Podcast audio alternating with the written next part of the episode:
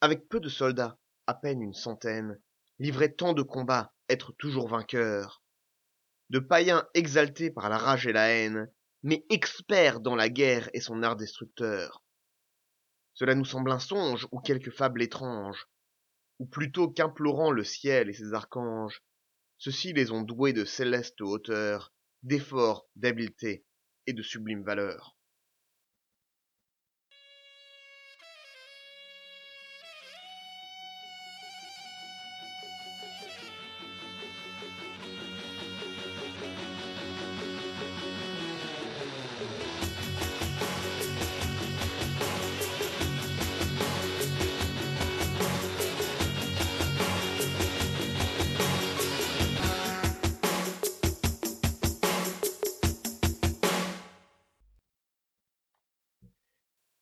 Bonjour et bienvenue dans le treizième épisode de l'histoire de l'Indochine et des Indes orientales.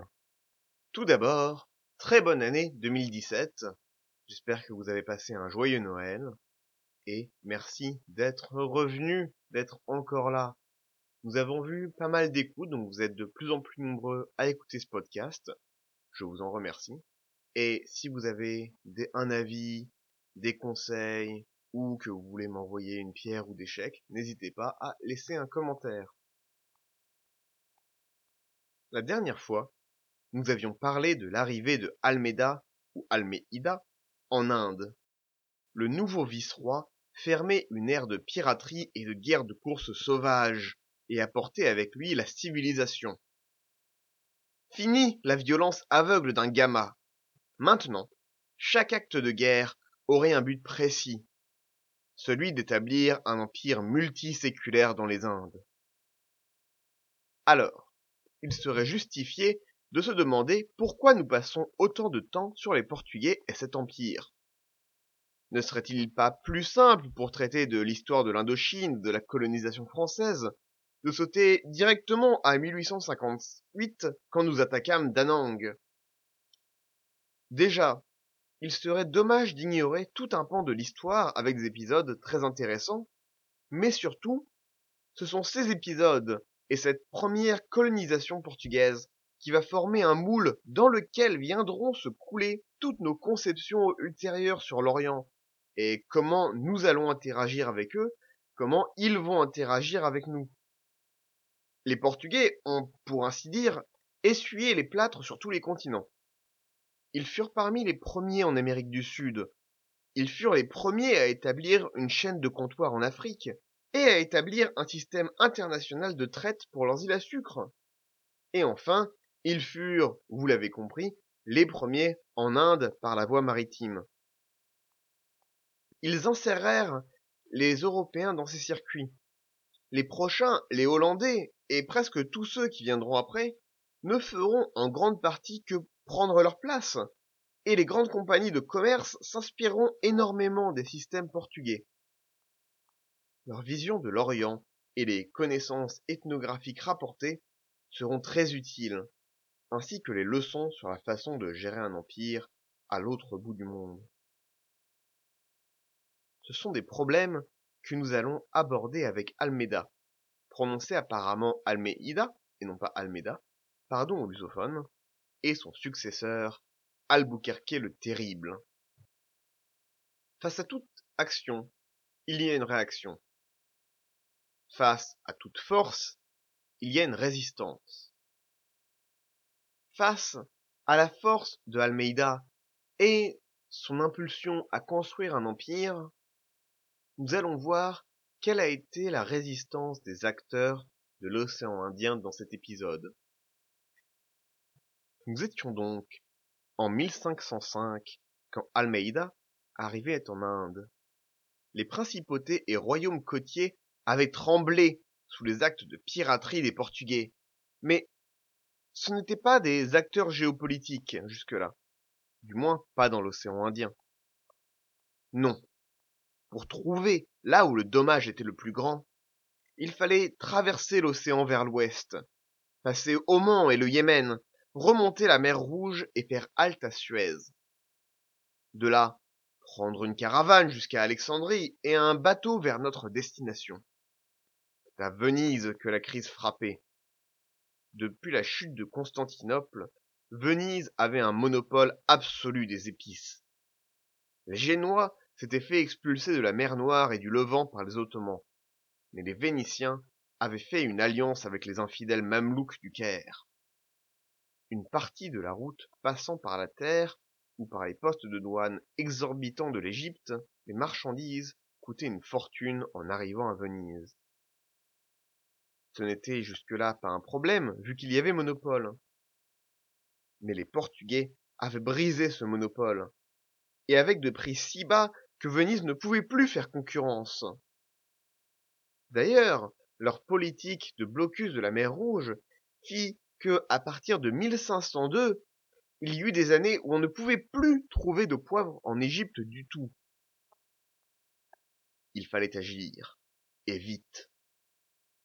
Ils tentèrent de faire pression sur les Mamelouks pour faire baisser les droits de douane, montrant que si les Vénitiens coulaient, les Mamelouks coulaient avec eux. Mais les Égyptiens indolents ne voulurent d'abord rien entendre, trop occupés qu'ils étaient dans leurs multiples cérémonies, comme celle de l'accueil d'une nouvelle princesse, où, portée sur un palanquin d'or, elle arriva dans un grand hall restauré pour l'occasion et orné de tapis de soie. Au bout d'un moment, l'écroulement de leurs revenus douaniers à cause du blocus de la mer Rouge et des prix cassés en Europe, mais aussi les plaintes des marchands musulmans, réussirent à convaincre le sultan d'agir les marchands n'en pouvaient plus d'être arrêtés et torturés sur le chemin. Un des plus riches, Maïmama Marakar, avait été forcé d'ingérer des excréments humains pour son crime de tenter de forcer le blocus. Il va envoyer un ultimatum au roi Manuel Ier. Arrêtez tout, ou nous brûlerons les lieux saints chrétiens de Jérusalem. Mais il avait trouvé à qui parler et s'était sous-estimé la ferveur guerrière de Manuel. Le roi du Portugal n'était pas un pèlerin pacifiste. Comme ses ancêtres étaient morts sur les champs de bataille du Maroc, comme le prince Ferdinand qu'on avait laissé mourir en prison plutôt que de céder un pouce de terre reconquise, il n'allait pas céder. Il renvoya directement un contre-ultimatum. Attaquez Jérusalem, et nous mènerons une croisade qui vous détruira. Agissant directement, il enverra des émissaires dans les cours d'Europe pour sonner la croisade. Il ne rencontrera qu'un succès limité, comme après la chute de Constantinople en 1453, mais tout de même. La menace était néanmoins suffisamment forte pour que Jérusalem reste intacte. Par contre, le sultan décida d'assembler un corps expéditionnaire imposant de onze mille hommes pour aller se battre en Inde. Le problème, et un problème qui poursuivra tous ceux qui veulent tenir la mer Rouge depuis l'Égypte, est que la vallée du Nil et le désert du Sinaï ne sont pas exactement connus pour leurs larges forêts. Pour construire une flotte, le bois doit donc être importé, comme le cuivre pour les canons. Les Vénitiens furent accusés de construire les bateaux eux-mêmes pour le compte des musulmans, mais nous n'avons pas de preuves formelles. Toujours est-il que les matériaux eux-mêmes furent effectivement transportés par des vaisseaux vénitiens, et les canons mamelouks furent effectivement construits grâce à l'expertise vénitienne. Apportés de Grèce et du Liban par bateau, Ensuite, en caravane de Alexandrie à Suez, six caracs et six galères furent construites et s'élancèrent vers Jeddah et l'embouchure de la mer Rouge. D'autres purent les rejoindre. Maïmama Marakar, notre marchand, affréta par exemple sa propre galère et arma trois cents hommes. Nous les retrouverons en mars 1508, lors de la grande bataille de Shaol. Pour bien comprendre la bataille de Shaol, je vais vous raconter une anecdote. Commençons par nous rappeler que les expériences des nobles portugais se sont d'abord faites sur les champs de bataille du Maroc, ensemencés du sang versé de la noblesse portugaise sur près d'un siècle de guerre. Nous étions encore dans le siècle d'Azincourt, de Crécy, des Grandes Chevauchées. Comme nous l'avions vu dans l'épisode 4, sur les armées médiévales, la gloire était dans la charge à cheval, l'épée au clair, prêt à mourir dans un combat au corps à corps. En comparaison, un duel à distance, que ce soit avec des arcs ou des canons, avait toujours une aura de déshonneur et de lâcheté, malgré leur efficacité. Ce concept d'honneur et de déshonneur est absolument central dans la psyché de l'époque. À terre, à cheval ou sur un bateau, c'étaient des chevaliers dans la plus pleine acceptation du terme. Rappelons-nous aussi que le succès des Portugais était dans leurs canons. Leur capacité à imposer leur volonté par la violence leur permettait de renverser les systèmes d'alliance de la région. Ils devaient donc assurer la protection de leurs vaisseaux et s'assurer d'être toujours les plus violents, toujours les plus forts, toujours vainqueurs. Cela fut prouvé en 1507 lors de la bataille de Cananor. 60 000 Indiens, levés par le nouveau sultan de Cananor et son allié le Samoudri de Calicut, assiégèrent le fort portugais.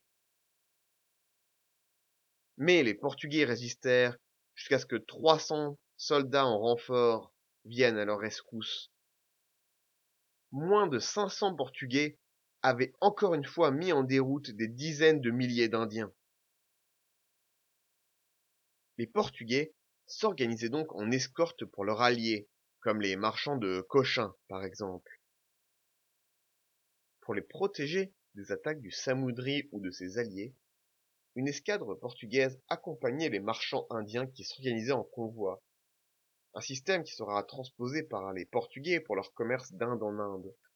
En 1506, le fils de Almeida, Laurent, ou escortait donc un groupe de vaisseaux à Daboul, vers le nord de l'Inde.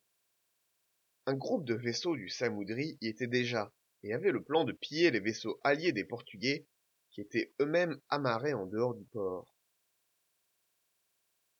Laurent voulait attaquer ces navires ennemis, mais devait consulter avec ses capitaines. Il perdit au vote, ses capitaines décidant contre son gré de ne rien faire. Les bateaux de Cochin furent pillés. Ce fut un coup. Almeida, père, fut furieux. Les capitaines ayant voté contre furent dégradés et renvoyés au Portugal, dans le déshonneur le plus total. Le statut de Laurent était incertain, il avait voulu se battre et était le propre fils de Almeida, mais le rôle du chef n'était-il pas de convaincre? N'aurait-il pas pu en faire plus? Il devrait laver son honneur. Almeida père est d'autant plus énervé que ce problème vient dans un contexte de dégradation de la situation portugaise. On a vu Cananor juste avant, mais ce n'était pas tout. Ce n'était plus uniquement le Zamorin, le Samoudri qui menait la lutte. Même ceux qui s'en étaient d'abord accommodés n'en pouvaient plus. En cause, le système et l'administration très contraignante qu'ils imposaient avec des fateurs, les faitors, des gouverneurs et le fameux système des cartazes, laissez-passer obligatoires qui forçait tous les marchands à passer par un comptoir portugais. À Quilon, tout au sud de l'Inde, le consul portugais s'était mal comporté. Avarice ou corruption, la colère gronde parmi les Indiens. Rappelons-nous que les Portugais sont une minorité infime. Quelques centaines en tout face aux millions de l'Inde. Un capitaine de caravelle voulant préempter la révolte va saisir les vaisseaux arabes dans le port, à l'encontre de tous les traités. Rappelons que s'il y avait un consul, c'est que ce port était allié. Cet acte, la capture des vaisseaux, qui va provoquer la révolte ouverte, et Laurent Almeida fut envoyé pour réprimer cette révolte, créée par la tentative de réprimer la révolte avant qu'elle n'éclate. Du bon travail pour tout le monde. Laurent ramena le capitaine à son père, qui le dégrada en place publique et lui retira tout commandement pour avoir trahi les traités. Il y a un certain nombre d'exemples de ça, de Portugais corrompus et cruels provoquant les Indiens et les marchands, provoquant la guerre. En mars 1508, Laurent arriva à Shaul, au nord de Daboul et juste au sud de Bombay, dans le milieu nord de la côte ouest de l'Inde. C'est tout près de Dieu, une ville dont nous reparlerons plusieurs fois. Dieu est une grande ville marchande adossée à une région musulmane, le Gujarat, tout au nord, là où la côte de l'Inde en finit de monter et repart quasiment à l'horizontale vers l'ouest. Son gouverneur, Malik Ayaz, un ancien esclave devenu quasi sultan. Avec sa propre flotte et sa très grande compréhension de la balance géopolitique, il sera très intéressant pour notre histoire. Là, Laurent menait une escorte quand les nouvelles arrivèrent. Une grande flotte de la Mecque venait mener la croisade en Inde pour expulser les Portugais. Ils étaient en ce moment à Dieu, mais allaient se diriger sur la flotte de Laurent pour l'envoyer par le fond. Presque cinquante navires, une quarantaine de galères et de flûtes remplies d'hommes, quatre caracs. Cela encore était acceptable. Ils avaient déjà fait face à des choses pareilles. Mais aussi un galion à l'européenne. Cela était un grand danger. 1508. Chao. 1500 combattants mamelouks et Gujarat et des terribles archers turcs. 45 navires construits avec les meilleurs savoir-faire des maîtres vénitiens. En face, cinq navires portugais, menés par des hommes loin de leur pays, en territoire hostile. Les Portugais, enfin mis face à une armée large et déterminée, au milieu d'un territoire hostile et d'un réseau d'alliances instables. Comment se passera cette bataille? Nous le verrons dans le prochain épisode de l'histoire des Indes orientales. Encore merci d'avoir écouté. Si vous aimez ce podcast, n'hésitez pas à suivre la page Facebook Histoire des colonisations, à vous abonner sur SoundCloud ou iTunes pour ne plus louper un épisode. Ou bien sur Stitcher, Blubbery ou Podcast Addict si vous êtes sur Android. Une idée, un commentaire sur les faits, l'analyse ou même la prononciation Envoyez un message ou n'hésitez pas à commenter. Merci d'avoir écouté et à bientôt.